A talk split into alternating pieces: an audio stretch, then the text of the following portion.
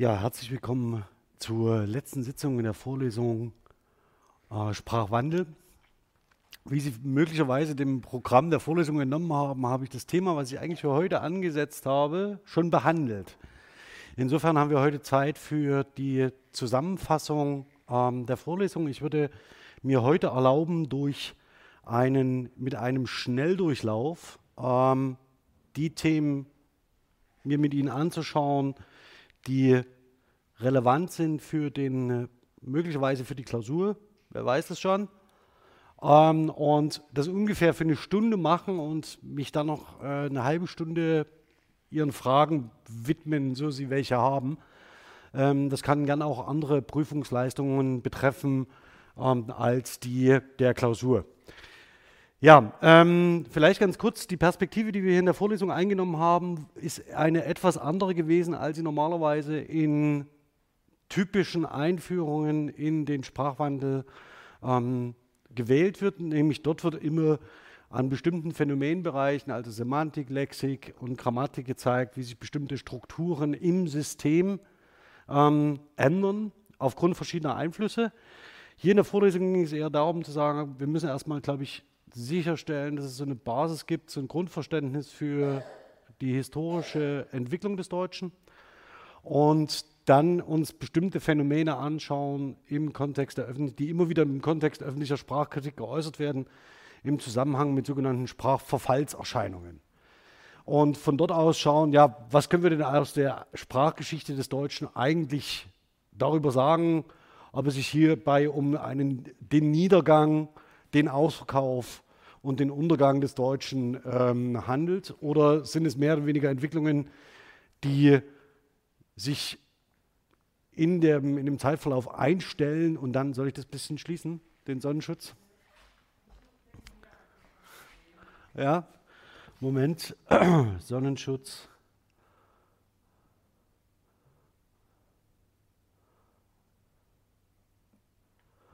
Also die sich im Verlauf der Geschichte und Entwicklung des Deutschen einstellen und sehr viel längere Vorläufer haben als ähm, oder sehr viel ältere Vorläufer haben, als es im gegenwärtigen Sprachgebrauch ähm, zu beobachten ist. Das bezog sich hier in der Vorlesung auf die exemplarisch auf die Thun-Periphrase, ähm, auf die Fragen, wie kommen, äh, wie, was sind typische Motoren für Sprachwandel, das heißt die, die sogenannte Jugendsprache, oder auch Phänomene des Genitivverlusts, ja, ähm, des sogenannten Genitivabbaus äh, im Deutschen. Alles, was Sie gesehen haben, oder ich habe auch den Präteritumsschwund und das Doppelperfekt mir angeschaut, alles, was Sie gesehen haben, sind komplexere Phänomene, als dass sie sich pauschal mit einer Antwort beantworten ließen.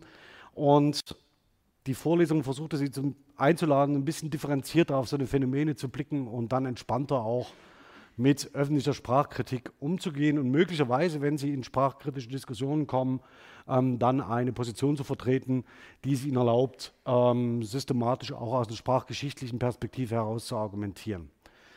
Genau, also vielleicht nochmal ganz kurz ähm, an Grundlagenliteratur, die ich weiterhin uneingeschränkt empfehle, ähm, die, wir, die Sie benutzen sollten, wenn Sie sich mit einer Sprachgeschichte beschäftigen. Die Sprachgeschichte von Peter von Pulitz, von Astrid Stedje zum Niederdeutschen, ähm, dann den DTV-Atlas ähm, Deutsche Sprache, den ich Ihnen dringend, dringend, dringend zur Anschaffung empfehle. Ähm, warum? Weil Sie dann systematisches Nachschlagewerk haben für tatsächlich zahlreiche Phänomene. Gleichfalls oder für den, in dieselbe Kerbe schlägt, wenn Sie von Geschichte vor 1917 keine Ahnung haben, aus verschiedenen Gründen, empfehle ich Ihnen auch gerne den DTV-Atlas Geschichte. Ähm, das Ganze kostet nicht viel. Besorgen Sie sich das, stellen Sie sich das bitte ähm, in Ihre Hausbibliothek. Warum?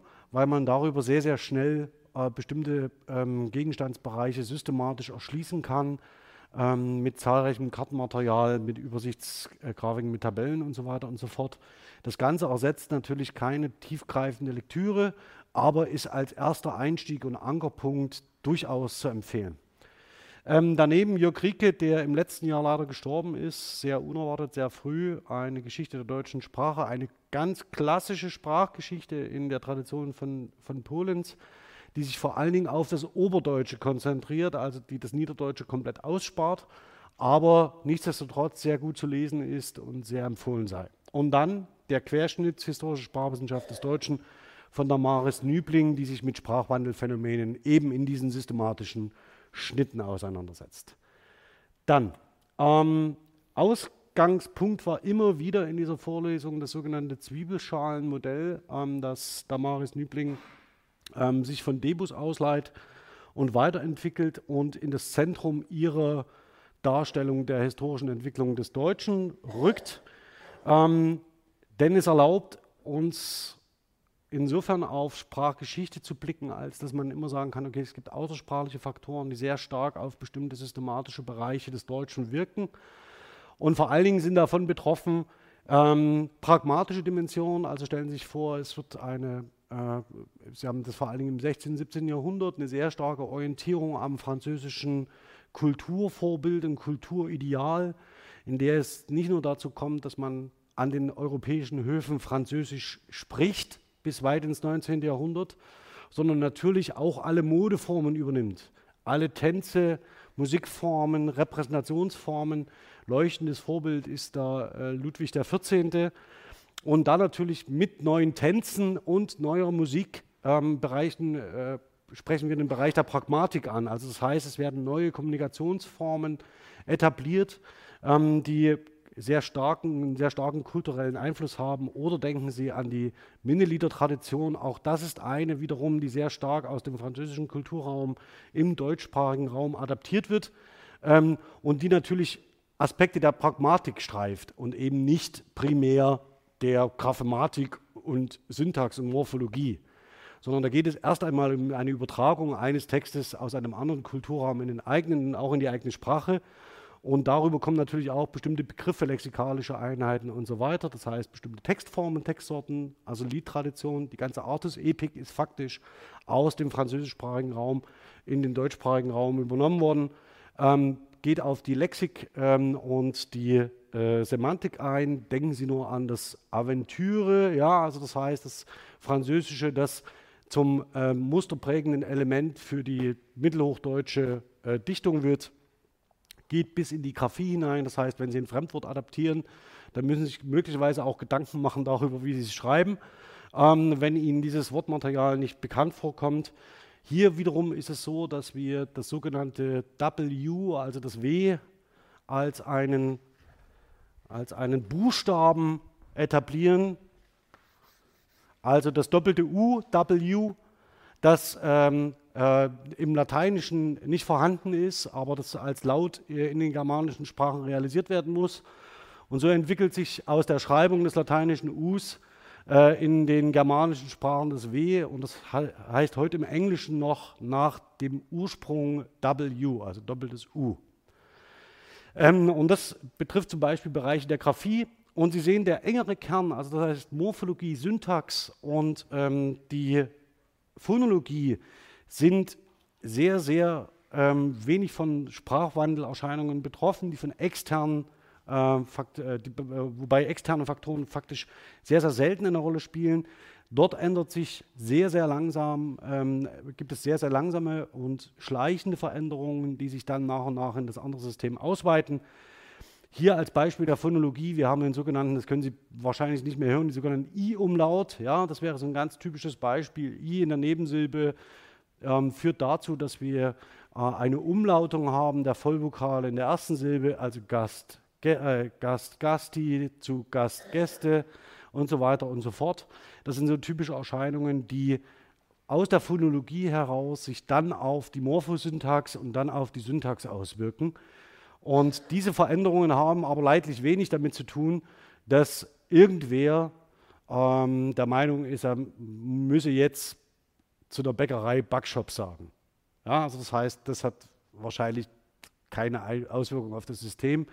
Das heißt, die Veränderungen im inneren Kern Morphologie, Phonologie, Syntax sind vor allem durch sprachinterne Faktoren vorangetrieben. So, ähm, zu den Prinzipien des Sprachwandels hatte ich an den einen oder anderen Stellen etwas gesagt. Also das heißt die Evolution, Ökonomie, Variation, Innovation. Ich möchte hier nur noch mal ganz kurz aufrufen. ähm, dass diese Prinzipien natürlich auf allen unterschiedlichen Ebenen angreifen können.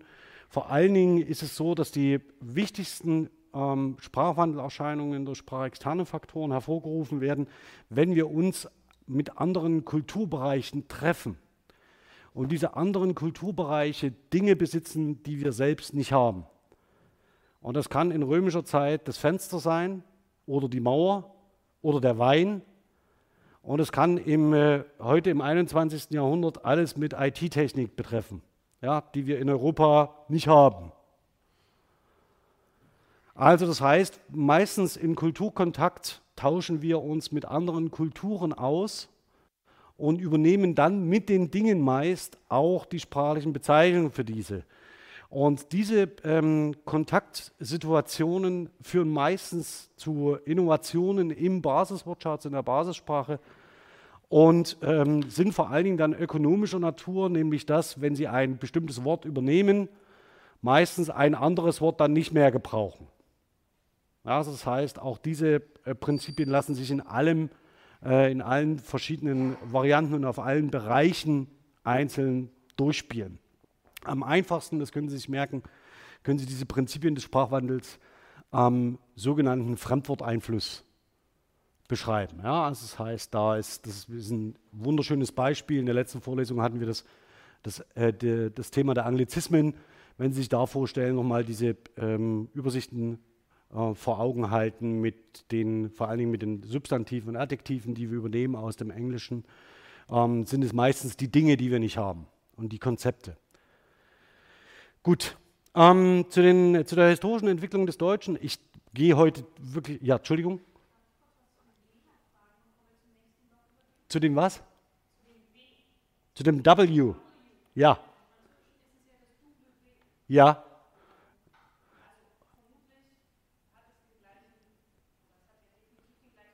Ja.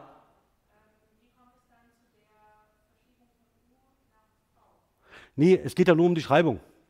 Es geht, nicht um den, es geht nicht um die Phonologie, es geht nur um die Schreibung, dass ich in bestimmten Bereichen das, ein, äh, das, das Französische steht sehr, sehr viel näher am Lateinischen als das Germanische.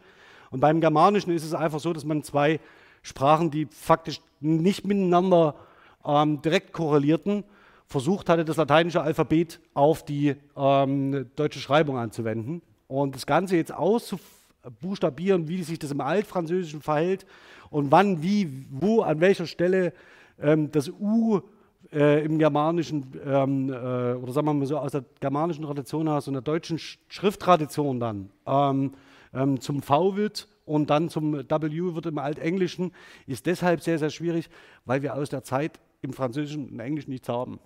Also das ist der Großteil auch dieser Schreibtradition. Das Altenglische setzt sehr viel später ein, schriftlich. Ähm, und das heißt, dass wir da in der Tradition eine sozusagen eine Überlieferungslücke postulieren, ähm, sodass es da auch zu unterschiedlichen Varianten kommt. Aber die Bezeichnungen selbst für die Graphien geben den Hinweis darauf, dass sie beide auf das Lateinische zurückgehen ähm, und zumindest in der, für das Englische, das geht nicht auf das Lateinische zurück, anders als das Französische, was sehr stark dadurch beeinflusst ist. Aber da haben wir zumindest die Schreibung, die ähm, aus dem äh, lateinischen Alphabet herrührt. Genau. Ja.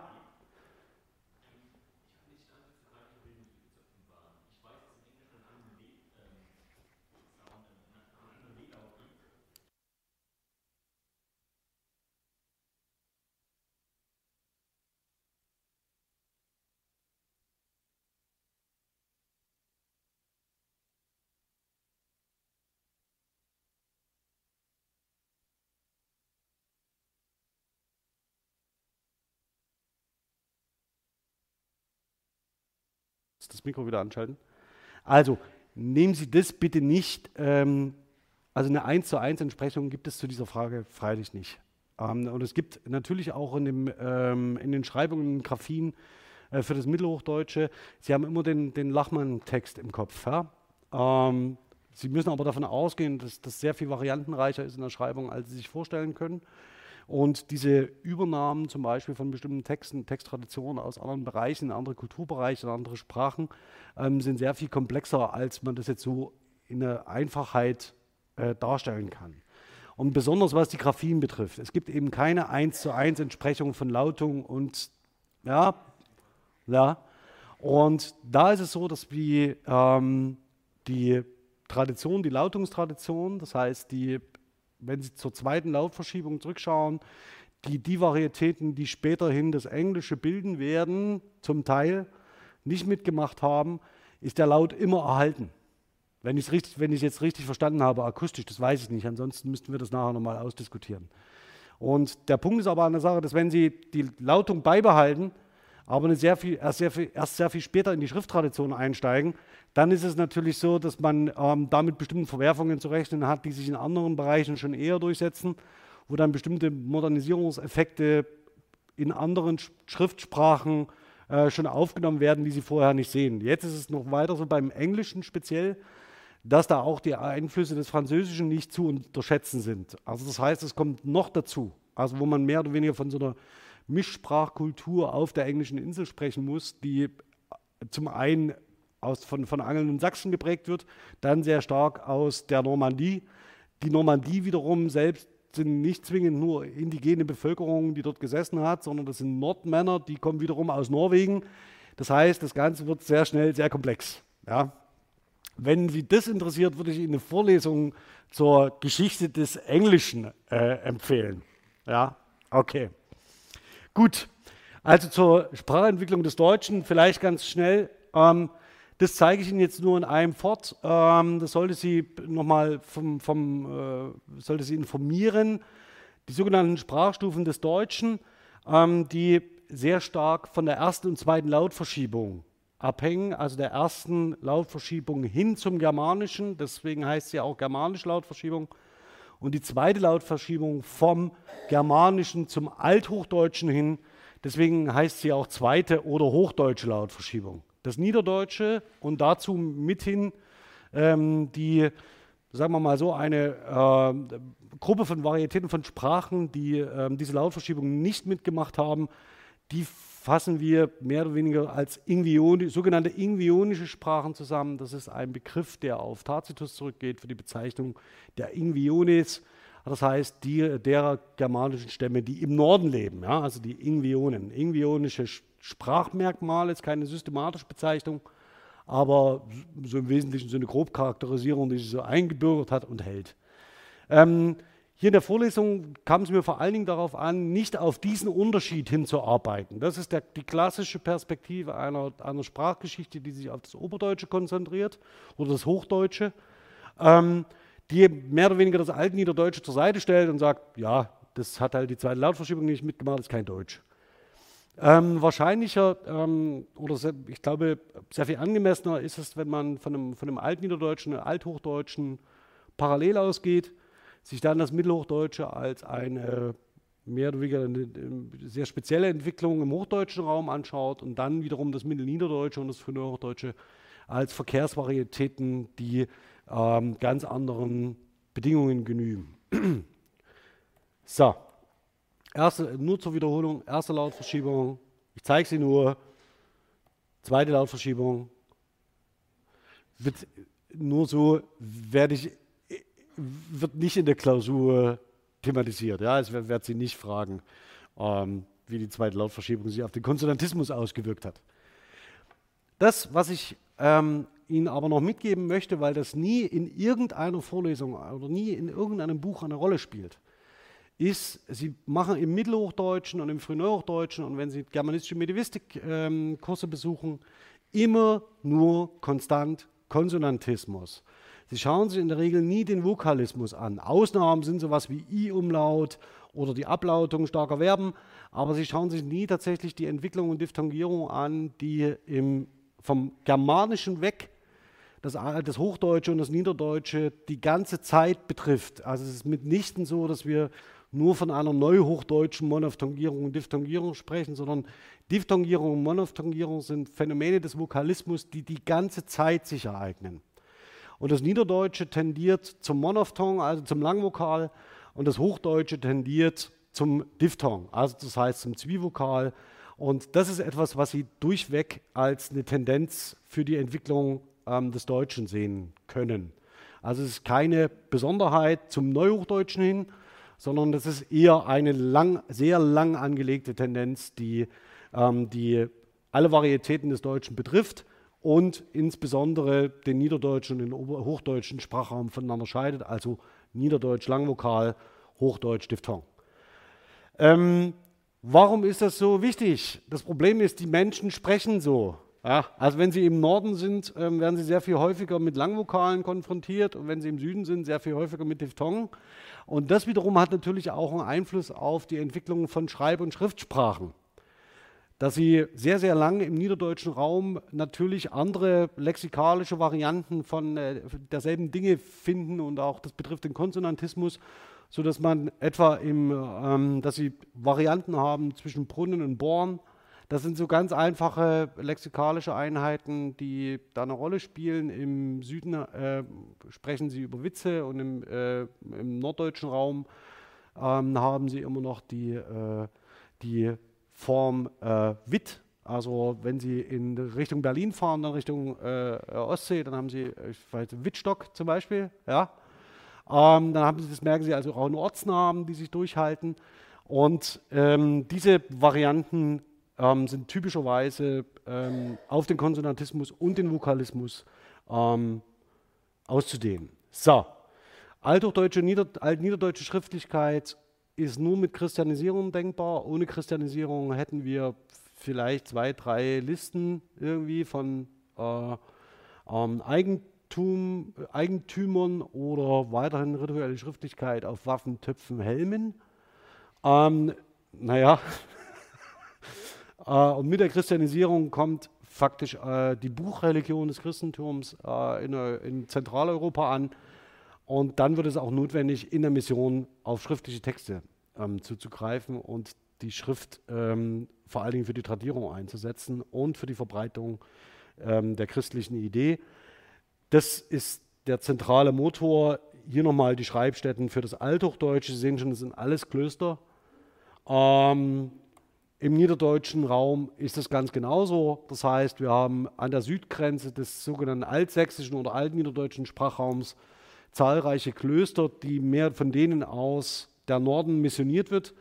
Und die wichtigsten niederdeutschen Texte, die wir haben, altniederdeutschen Texte, die wir haben, bei denen ist noch nicht mal klar, ob die nicht im oberdeutschen Sprachraum geschrieben worden sind und nur mit ein paar Ingvionismen ähm, auf die zukünftigen Adressaten angepasst wurden. Also das heißt, da ist noch nicht mal klar, ob die Genuinen überhaupt im niederdeutschen Sprachraum entstanden sind. Ohne Christianisierung gäbe es das alles nicht. So, also wir haben vielleicht das ganz kurz, das können Sie sich äh, in dem Kontext nochmal genauer anschauen. Ähm, ich habe das an dem Wort äh, Herz gemacht und seinen Flexionsformen.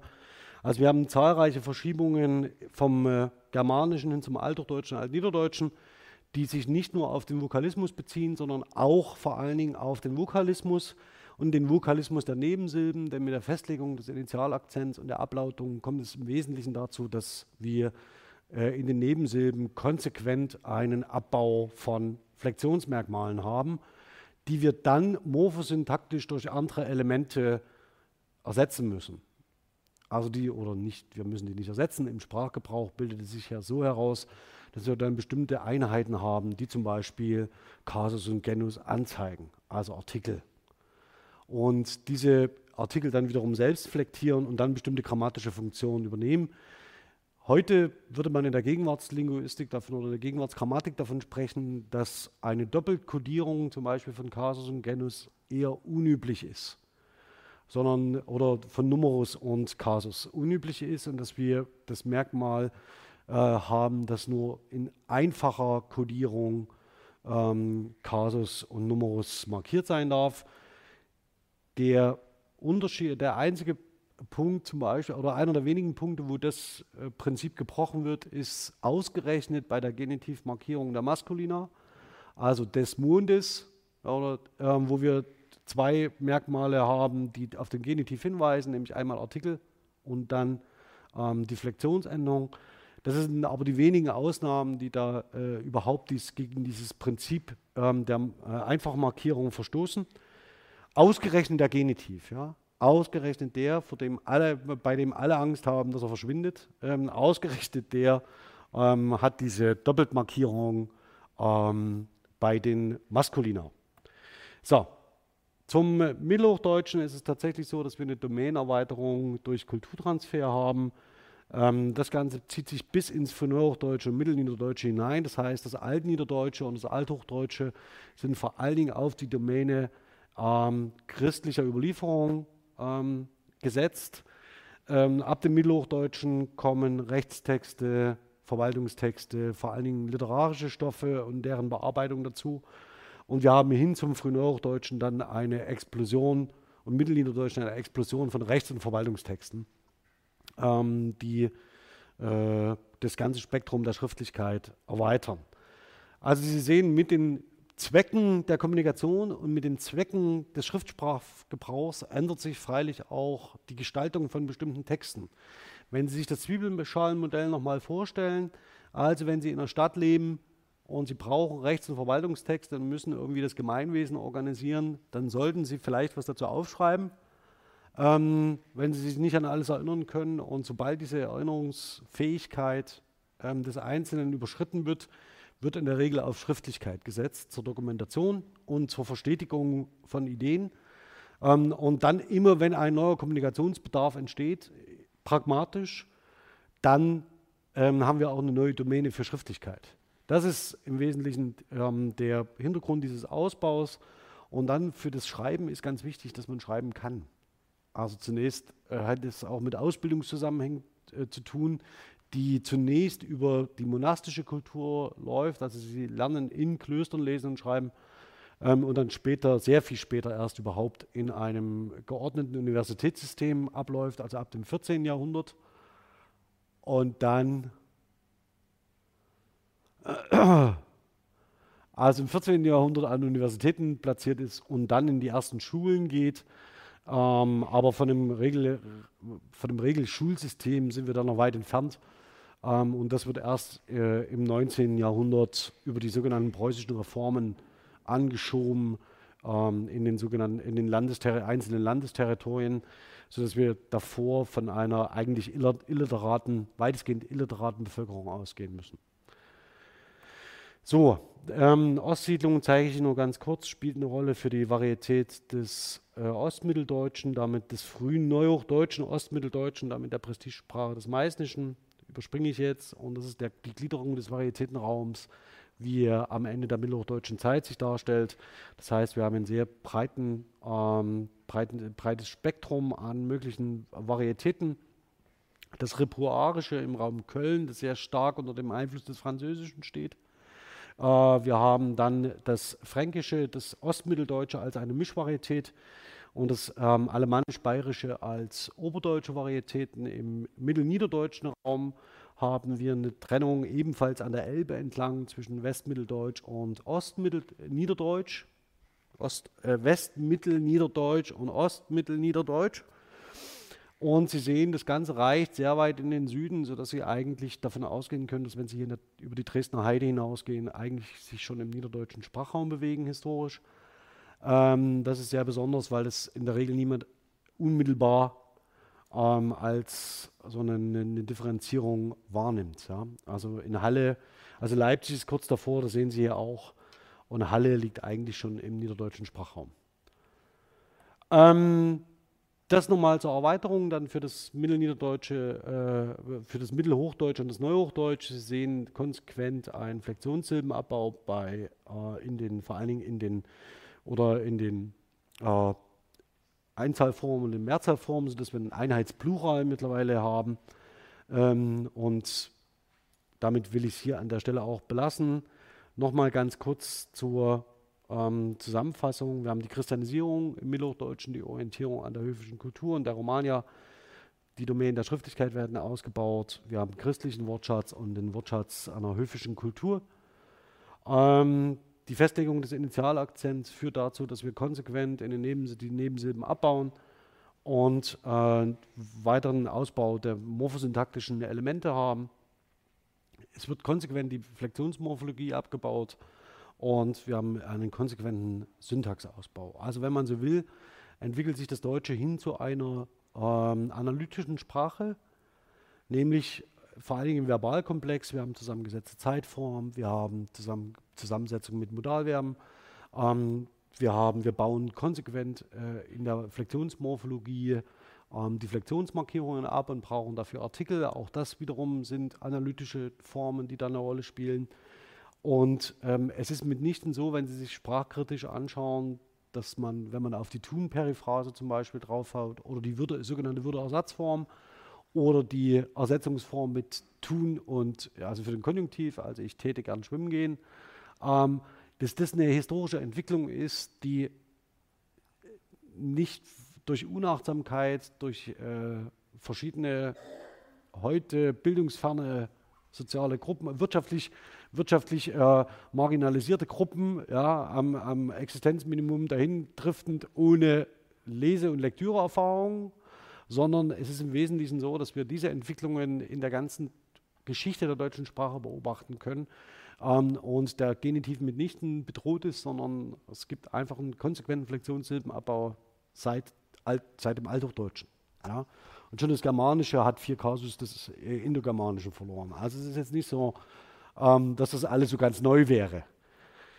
Ähm, ja, zum, äh, zu dem Umbruch in der Renaissance vielleicht so viel. Also das hatte ich Ihnen gezeigt. Hier in einer historisierenden Darstellung die Landung des Kolumbus rein zufällig irgendwie in Westindien aufgeschlagen.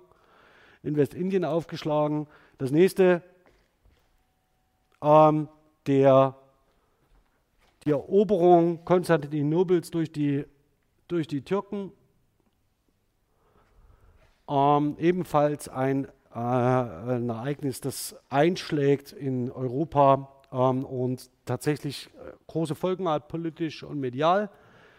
Ähm, dann haben wir ein neues Men Menschenbild hier exemplarisch ähm, der David äh, Michelangelos.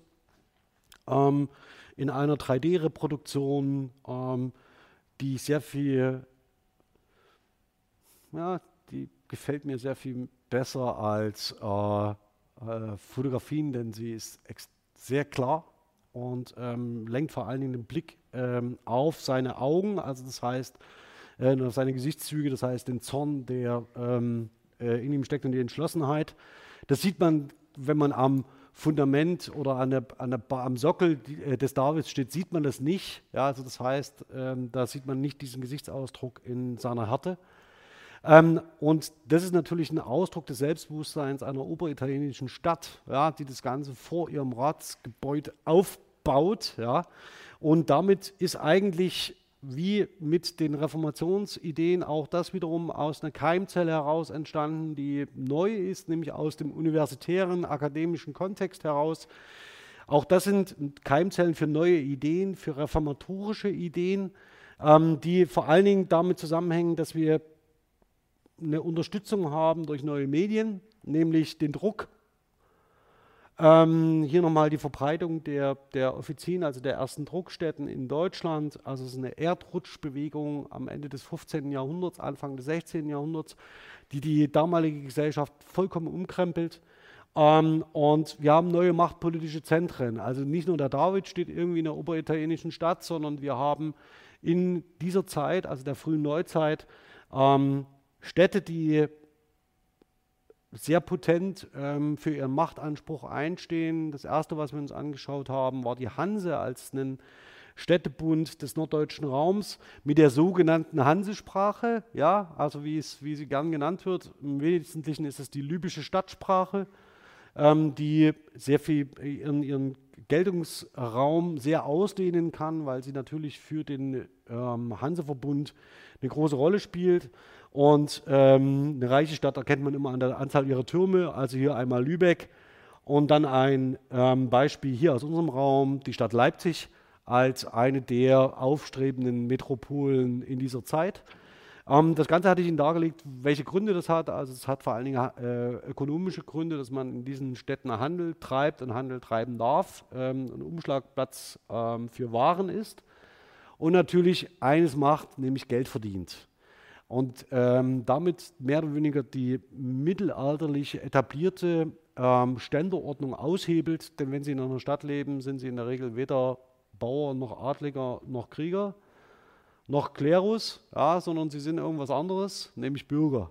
Und äh, diese äh, Mitgliedschaft in einer neuen Art von Communitas führt dazu, dass wir ganz ähnlich wie zum Beispiel die Römische Republik oder die oberitalienischen Städte, in den Städten selbst immer von, äh, da werden Senate installiert und Konsuln. Ja? Das heißt, man stellt sich selbst in so eine ähm, antike ähm, äh, Tradition in der Bestimmung der politischen, in der politischen Selbstbestimmtheit und hier entstehen dann auch neue Texte und neue Textformen und neue Anlässe für Schriftlichkeit.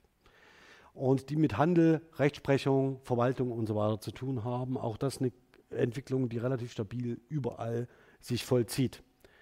So, also sprachliche Entwicklung und Domänenerweiterungen vielleicht so ähm, in einem ganz kurzen Überblick nochmal. Also wir haben im Alt, in althochdeutscher und altniederdeutscher Zeit haben wir vor allen Dingen den kirchlichen Bereich ähm, und dann im mittelniederdeutschen Bereich, wie im frühen Hochdeutschen, ähm, ist es so, dass wir auf einmal Rechtswesen, Verwaltung, Historiografie, äh, Handel und Literatursprachen vorfinden oder literarische Texte vorfinden.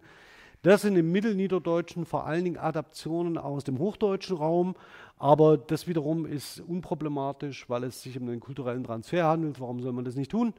Ähm, schließlich hat man in mittelhochdeutscher Zeit auch alles aus Frankreich abgeschrieben.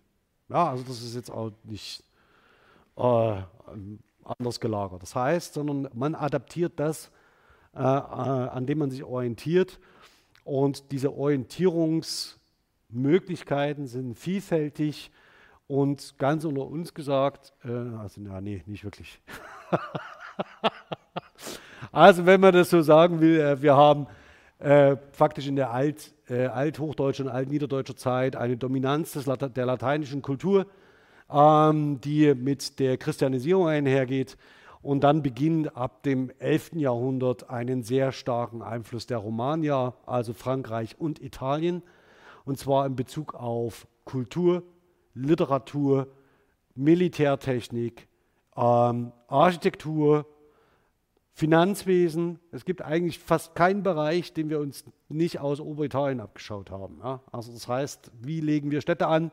Wie malen wir. Schauen Sie, schauen Sie sich mal an, wenn Sie Interesse, Interesse daran haben, wo zum Beispiel Albrecht Dürer in seinem Leben überall gewesen ist und wo der gelernt hat. Ja. Und dann werden Sie feststellen, Oberteilen, das war's. Ja. Und dann kam man zurück, malt einen Hasen und alle sagen, ey, super.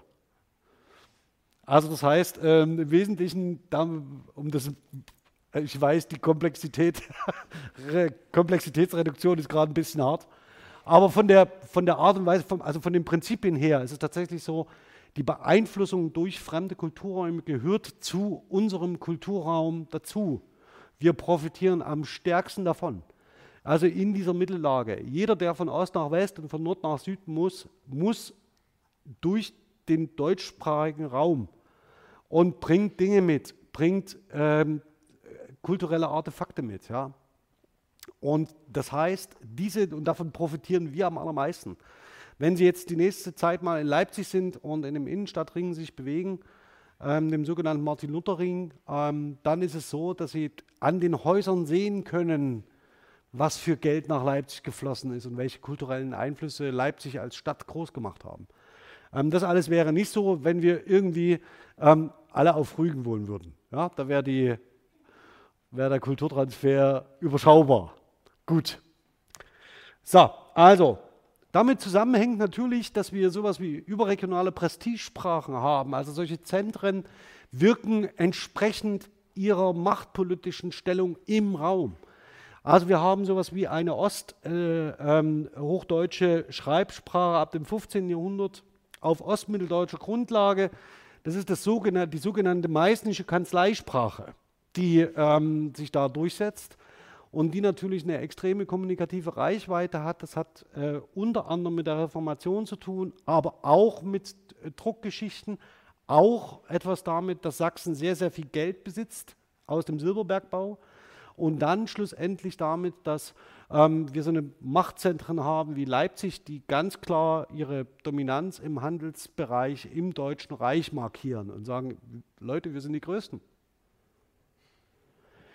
Ähm, und das ist natürlich auch ein kultureller Raum, an dem man sich orientieren kann. Also wenn man sagt, okay, stellen Sie sich das immer vor, also Sie kommen irgendwie aus dem 500 Seelen, Seelengemeinde aus dem nördlichen Brandenburg und reiten das erste Mal in Leipzig ein, das macht auch ein bisschen Eindruck. Ja? Ähm, und diese Beeinflussung und diese Orientierung an kulturellen Hochzentren ähm, können Sie genauso gut bei Martin Luther beobachten bei seiner ersten Romreise, auch wenn er am Vatikan nicht viel Gutes gelassen hat, aber ähm, schlussendlich doch beeindruckt ist von der, von der kulturellen Hochgestelltheit dieses Raumes, die er selbst aus dem mit Kerzenstümpen beleuchteten Wittenberg jetzt auch nicht kennt. Ähm, und diese, diese, diese Beeinflussung, positive Beeinflussung durch andere Kulturräume dürfen Sie in dieser Zeit nicht unterschätzen. Dann haben wir die Sprache der Hanse, also das Libysche, die libysche Stadtsprache. Wir haben ein gemeines Deutsch im äh, oberdeutschen Raum, das vor allem das Deutsch des Kaiserhofes ist. Und wir haben Verkehrssprachen des Mittelniederländischen, die eigentlich in unseren Sprachgeschichten komplett ausgeblendet werden.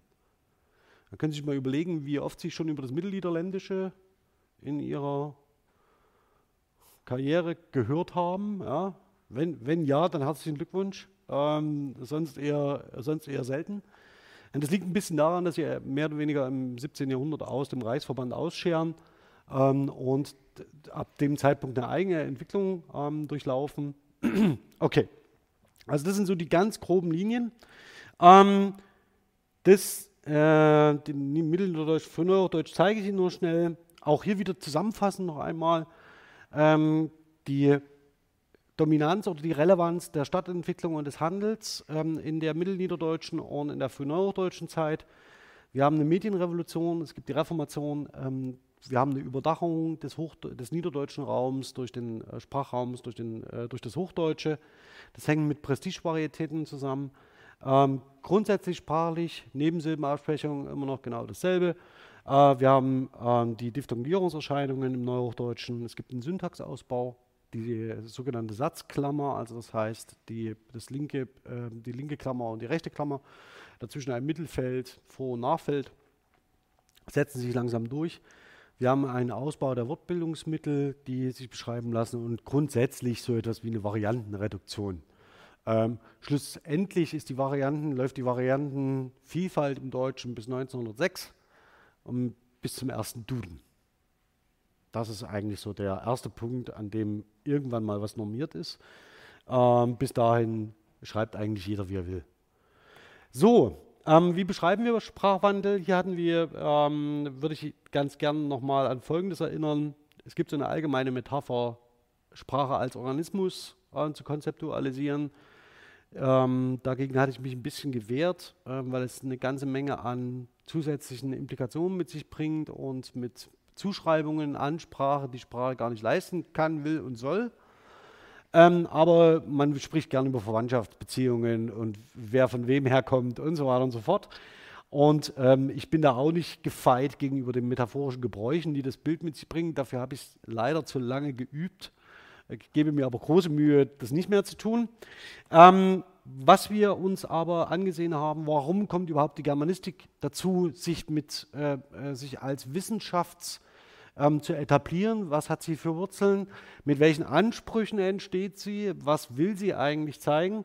Und da ging es vor allen Dingen darum, um rückzuschauen auf eine äh, eigene kulturelle Entwicklung, die das Deutsche neben andere kulturelle Hochsprachen wie das Italienische und das Französische stellt.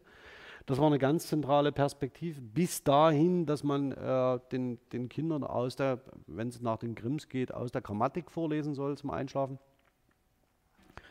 Ähm, und das wäre ist eine sprachpolitische Haltung, die Sie heute, ja, genau, also nichts mit Eiskönigin. Ja, schön, schön Vorrede in die deutsche Grammatik. Ähm, ja, und es mag sein, und jetzt kommen wir langsam in diesen diskursiven Bereich hinein, wo wir uns ähm, über die Gemachtheit unserer eigenen Sprachgeschichte Gedanken machen sollten oder machen. Und ich kann mir sehr gut vorstellen, dass ähm, in der Klausur etwas aus dem Kontext äh, sich für eine mögliche Fragestellung eignet. Also die Frage, wie schreiben wir eigentlich, wie beschreiben wir wissenschaftlich das Deutsche? In welchen Traditionen stehen wir? Und wenn Sie sich zurückerinnern, gab es dafür sehr, sehr viele schöne Beispiele. Ähm, Ich erinnere nur an die Arbeiten von ähm, äh, Nils Langer, also der gezeigt hat, wie zum Beispiel Gottsche das Niederdeutsche abgewertet hat. Also das sind Traditionen, ähm, die man sich ja gut anschauen kann. Ich kann mir sehr gut vorstellen, dass in dem Kontext ähm, etwas diskutiert wird. Und ich habe schon vielleicht eine kleine Idee, was man dazu machen könnte. Ja, okay. Äh, freuen sich drauf, denn das ist, ein, äh, ist, eines meiner Lieblingsbeispiele, die ich in der Vorlesung nicht besprochen habe. Äh, wohl wissend. Okay, also wir haben hier Grimm, also die Grimmschen Hausmärchen. Ähm, nee, Sie, Sie dürfen, dürfen, sich wirklich drauf freuen. Es ist ein sehr, sehr, wirklich ein super Beispiel, ähm, die aber genau in dem Kontext steht. Das heißt, die Orientierungshaltung gegenüber dem Niederdeutschen, man weiß nicht so richtig, was das soll. Möglicherweise ist es falsch übersetzt worden und so weiter. Ähm, dann haben wir uns äh, hier vor allen Dingen die, äh, die Genese von mittelhochdeutschen Texten angeschaut. Also das heißt, dass man im 19. Jahrhundert versucht ist, so wie das prototypisch schöne Mittelhochdeutsche standardisiert in Editionen zu gießen. Äh, exemplarisch wie kein anderer ist damit Lachmann ähm, äh, verbunden und einer seiner Schüler, nämlich Moritz Haupt. Ähm, der EREC zum Beispiel existiert in keiner geschlossenen Fassung. Ähm, das ist größtenteils erschlossen und ähm, rekonstruiert, sodass Sie eigentlich, wenn Sie sich den EREC heute anschauen, in den artifiziellen, also wenn man böse Zungen könnten das so artikulieren, sie schauen auf einen artifiziellen Text. Wie stellen wir uns vor, dass das Mittelhochdeutsche sei? Ähm, und Sie lernen wiederum als Studierende Germanistik selbstverständlich mit solchen Texten, arbeiten mit solchen Texten und reden von dem Mittelhochdeutschen. Eigentlich ist es ein Mittelhochdeutsches, das aus dem 19. Jahrhundert projiziert ist. Also wie die Wandgemälde in der Wartburg oder wie die Wandgemälde in der Albrechtsburg Meißen. Ja, das sieht man auch schön, also wie man wieder der Historismus durchschlägt mit, mit zwei, drei Bewertungshaltungen, die damit verbunden sind. Ähm, und im Wesentlichen ist, sind die Texte, die wir haben aus dem Mittelhochdeutschen, sind historistische Texte, die im 19. Jahrhundert geschaffen worden sind, um so etwas wie das, das, Mittel, das Mittelalter ähm, äh, quasi in den Kanon zu heben.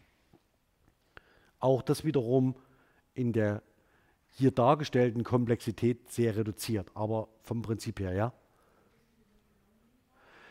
Das Nibelungenlied, das haben wir tatsächlich in ähm, sehr, sehr gut erhaltenen Handschriften, aber natürlich wiederum späteren Abschriften. Also das lernen Sie auch, dass die, äh, das verhält sich ja ähnlich wie bei der, wie bei der, äh, wie, wie bei der ganzen Liedtradition, die wir im Wesentlichen aus der großen manessischen Handschrift haben. Die selbst ist wiederum 250 Jahre später von irgendeinem Bürgerlichen aufgeschrieben worden ja, oder in Auftrag gegeben worden. Ähm, wir wissen aber, dass die beim Nibelungenlied speziell haben wir die nordische Tradition, die, die Edda-Tradition und können das dann noch daneben halten. Das heißt, da haben wir zwar wenige Überlieferungen, also eine relativ schmale Überlieferung, aber die ist relativ gut abgesichert. Allerdings, wenn Sie jetzt eine, äh, eine klassische, also die, die Paralleledition, die zum Beispiel die Handschriften nebeneinander halten, ähm, die sind, ähm, kommen ja erst relativ spät auf. Also wir haben eigentlich äh, eine Nibelungenlied-Handschrift nach den drei Handschriften A, B und C, ähm, die Ihnen einen monolithischen Text hinstellt. Und dann, wenn Sie irgendwie in den Anmerkungsapparat schauen, steht dann, steht dann so, so Sachen, die nächsten 47 Strophen fehlen in Handschrift C. Ja? Also das heißt, auch da ist natürlich ähm, die Artificialität äh, gegeben. Also das heißt, Sie haben ein Editionsprinzip, was da dahinter steht. Und das Editionsprinzip, was dahinter steht, ist, finde die beste Wurzel. Das ist also, und die wird Ihnen als, äh, die lernen Sie in der Medivistik als äh, prototypischen, äh, Sie versuchen den Prototypen zu identifizieren. Ja, also die, die beste Handschrift.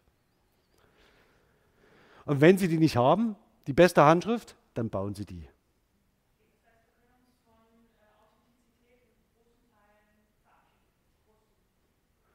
Naja, das kommt ein bisschen darauf an, wie Sie Authentizität definieren. Also die New, sogenannte New Philology hat das im, äh, in den 90er Jahren probiert zu sagen, ja, wir, wir sind mal so authentisch wie möglich und drucken einfach alle Handschriften, die wir haben, nebeneinander ab. Das Ganze ist natürlich arbeitspraktisch jetzt auch nicht so der beste Weg, Ähm, aber man hat es dennoch probiert, hat gesagt, okay, wir nehmen alle Varianten ernst. Und es ist natürlich schon so, dass es äh, für arbeitspraktische Zusammenhänge wichtig ist, dass man sagt, okay, wir lassen uns auf den Editionstext ein. Wir wissen aber, dass es sich um eine rekonstruierte Variante mit entsprechenden Lücken handelt.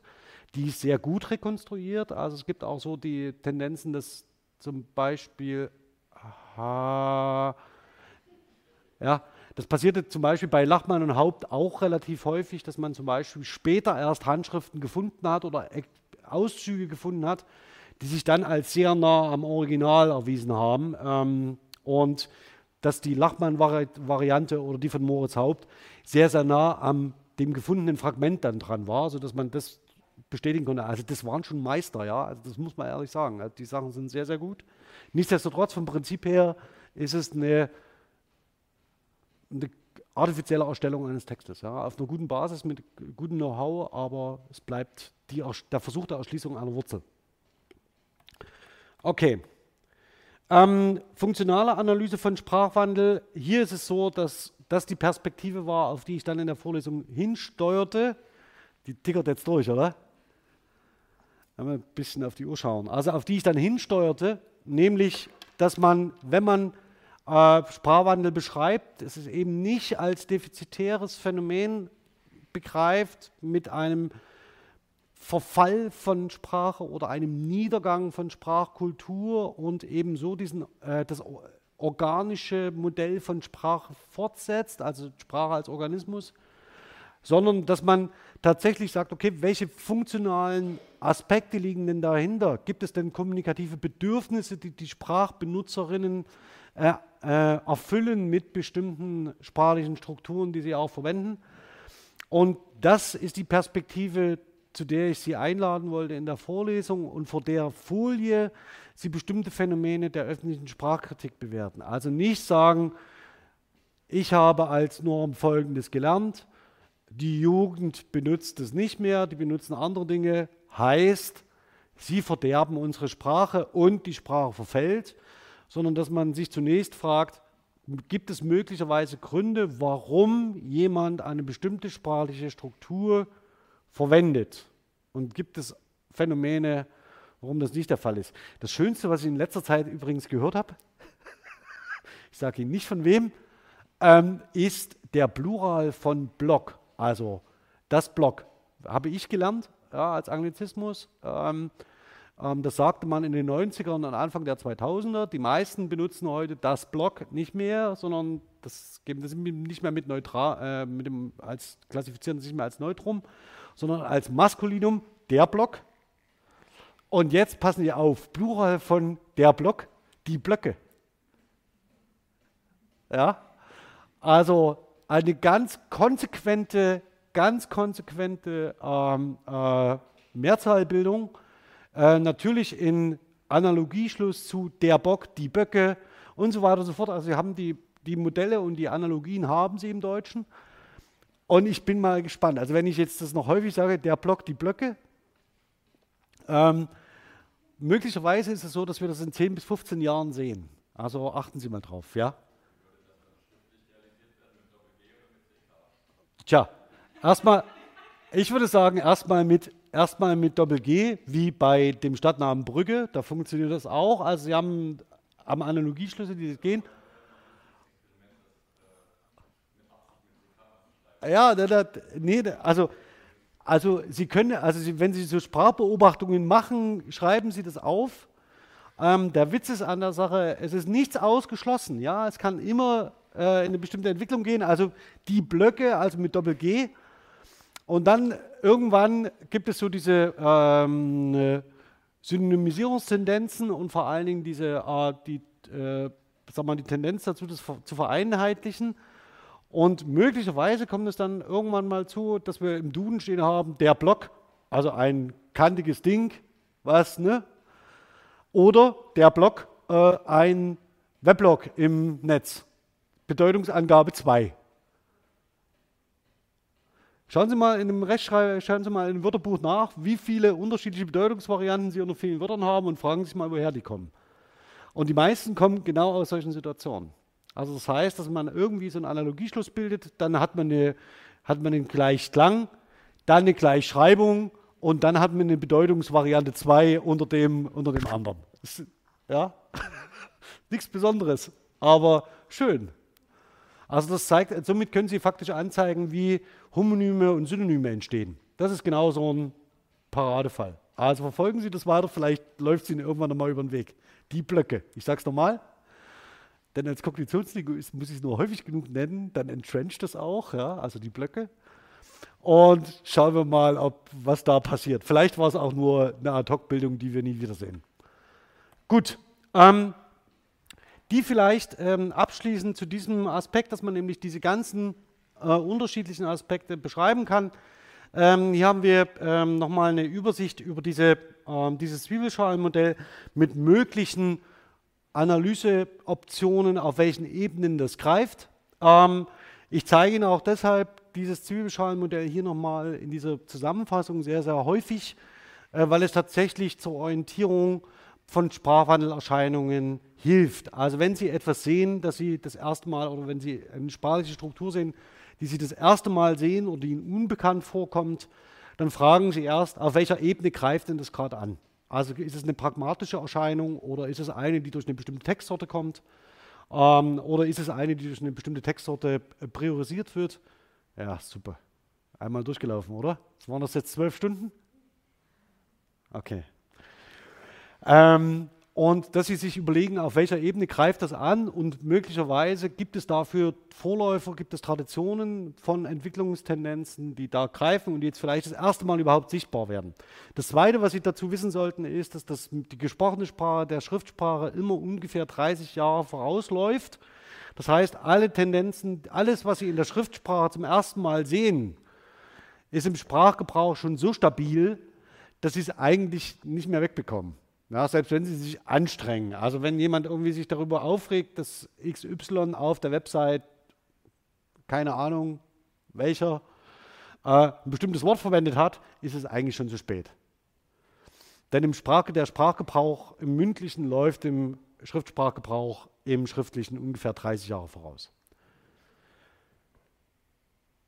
Also Blöcke sehen wir dann wahrscheinlich vielleicht erst in 30 Jahren. Das ist schade, ne? Okay, wenn ich es nochmal sage, die Blöcke, dann äh, vielleicht eher. So, ähm, das überspringe ich schnell, äh, weil es jetzt äh, für die, für die, für die ähm, Klausur, glaube ich, nicht so ein relevantes Thema ist, aber für die ähm, Beschreibung hier in der Vorlesung schon eine Rolle spielte. Also die Frage, wie können wir Sprachwandel noch anders beschreiben. Ähm, Marginalisierung des Niederdeutschen in der Sprachgeschichtsschreibung. Hier ging es im Wesentlichen darum zu zeigen, es gibt bestimmte Traditionen der Grammatikschreibung, die relevant werden für die Bestimmung und Beschreibung von Sprachwandelerscheinungen.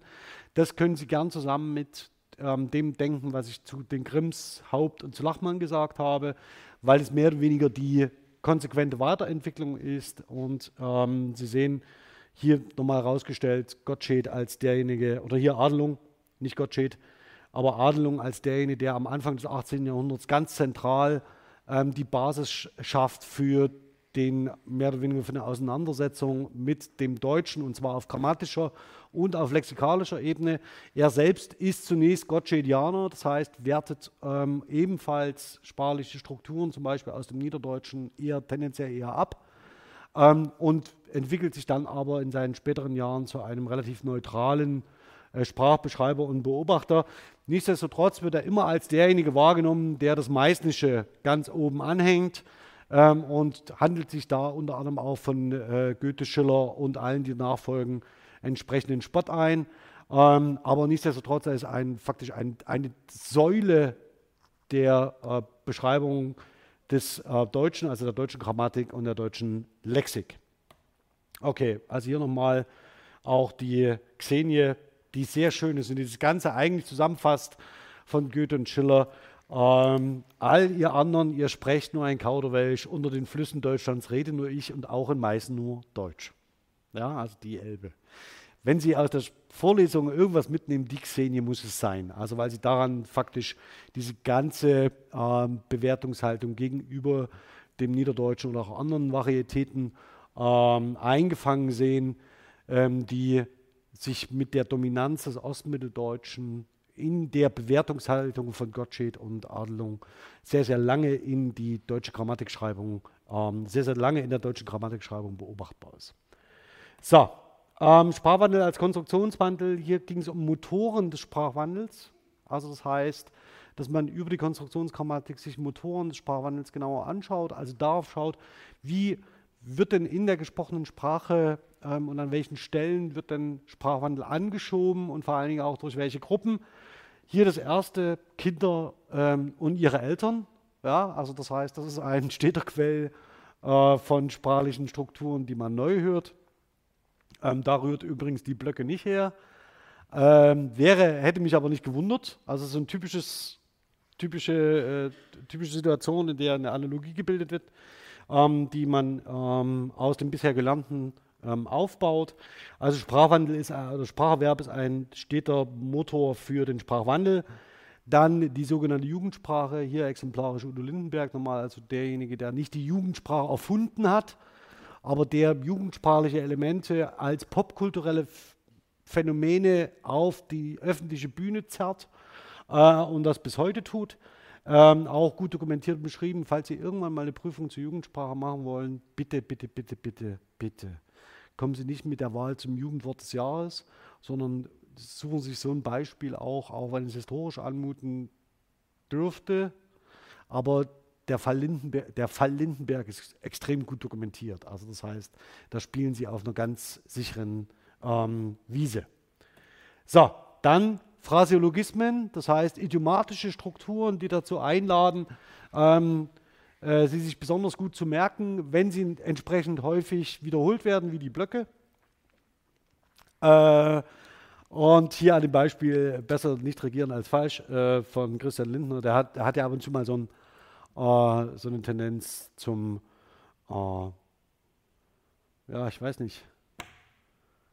Das spare ich mir jetzt. Nee, aber der hat der hatte erstens eine sehr gute Werbeagentur und zweitens, glaube ich, ähm, ist es so, dass er die Tendenz hat, äh, sehr, sehr bewusst und sehr platziert im öffentlichen Sprachraum bestimmte, äh, bestimmte sprachliche Strukturen zu setzen. Diese Struktur ist tatsächlich eine, die vorher noch nicht in der Art und Weise im öffentlichen Raum ähm, platziert war, die dann aber sehr stark adaptiert worden ist. So, ähm, auch das überspringe ich schnell, da ging es um die Vergessensformen, das heißt, das, was wir äh, im größten Teils bedauern wir immer nur, was wir alles verlieren. Wir beschreiben aber eigentlich nicht, was alles neu dazukommt und wie unsere Sprache eigentlich an die modernen Kommunikationsbedürfnisse immer wieder angepasst wird. Äh, also es ist mitnichten so, dass wir viel vergessen, wenn wir vergessen, aber also vergessen in, als Metapher, ähm, dann sehr konsequent. Ähm, aber es kommt eher mehr dazu, als dass wir verlieren.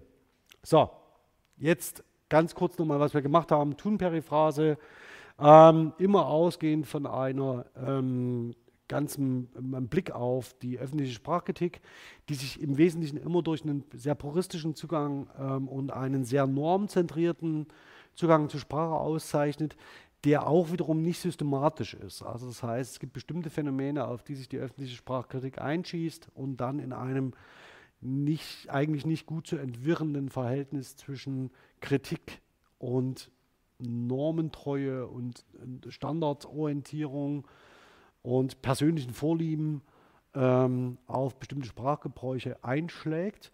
Ähm, Eng mit dem Namen Bastian Sick ist verbunden äh, der Name André Meinunger, äh, den hatte ich in der Vorlesung noch nicht genannt, der ähm, vor zehn Jahren ungefähr ein Buch vorgelegt hat, Sick of Sick, ähm, und als Sprachwissenschaftler ähm, das Buch Der Dativ ist im Genitiv sein Tod ähm, durchgeht. Ähm, ist jetzt auch schon ein bisschen in die, in die Jahre gekommen, aber kann man durchaus, durchaus noch gut lesen. Ähm, hat aber nicht die historische Ausrichtung, die wir in der Vorlesung versucht haben, sondern beschreibt eher systematisch, warum ähm, die einzelnen Beispiele von SIG ähm, nicht in der Art und Weise funktionieren, wie sie funktionieren. Hier hatte ich aber welche ausgesucht, die aus der Sprachgeschichte sich ableiten lassen. Also die Thun-Periphrase, ähm, vielleicht ganz kurz, ähm, die Abwertungshaltungen aus dem ähm, in der äh, zum Beispiel durch Gottsched, hier mit einer sehr, sehr schönen Fußnote, ähm, die ich Ihnen empfehlen würde, immer schön mitzunehmen, wenn es um so eine ungerechtfertigte äh, kritische Haltung gegenüber äh, sprachlichen Strukturen geht, die sich hier mit dem englischen Du auseinandersetzen. Also das englische Du und unser Tun sind halt leider sehr eng miteinander verwandt.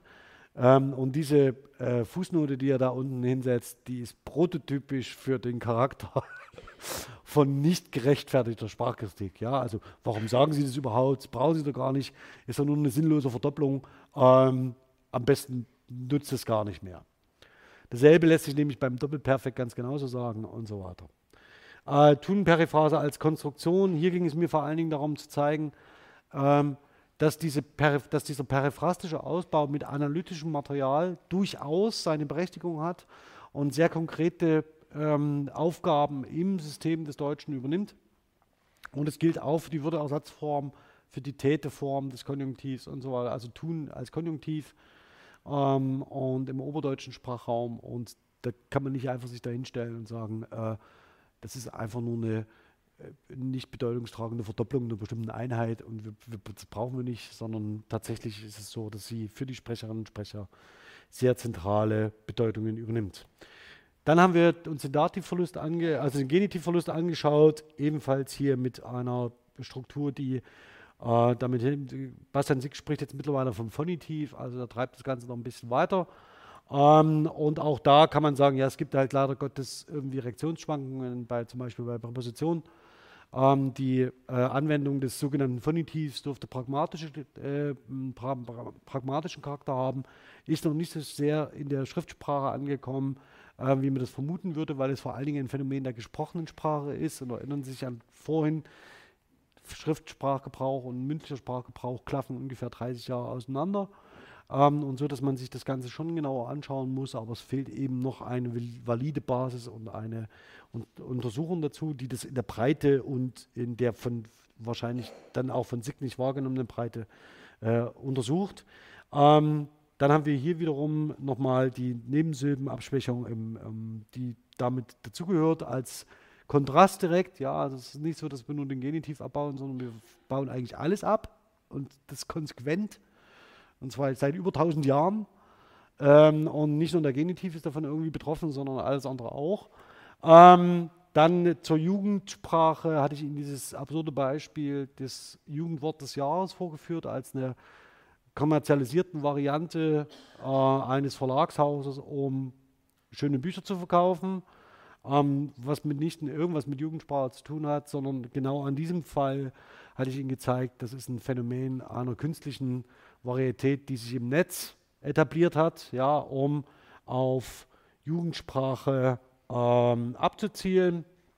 Das war hier dieses schöne Beispiel von Challenge her aus der Hooligan Bimbel.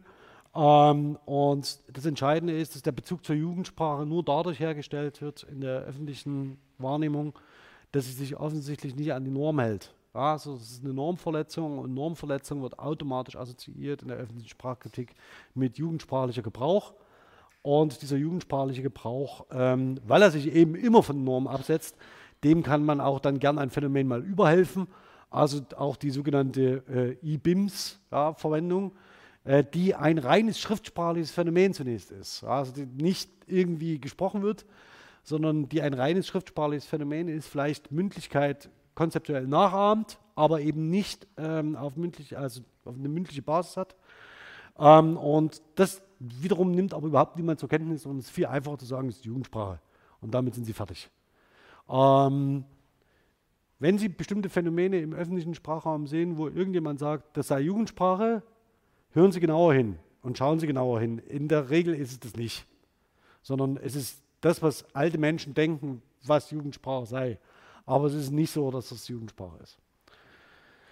Okay, ähm, dann haben wir uns angeschaut, Präteritum Doppelperfekt, genau dieselbe Struktur wieder, ist übel, kommt aus dem Süden, ähm, sprechen vor allen Dingen Hausfrauen.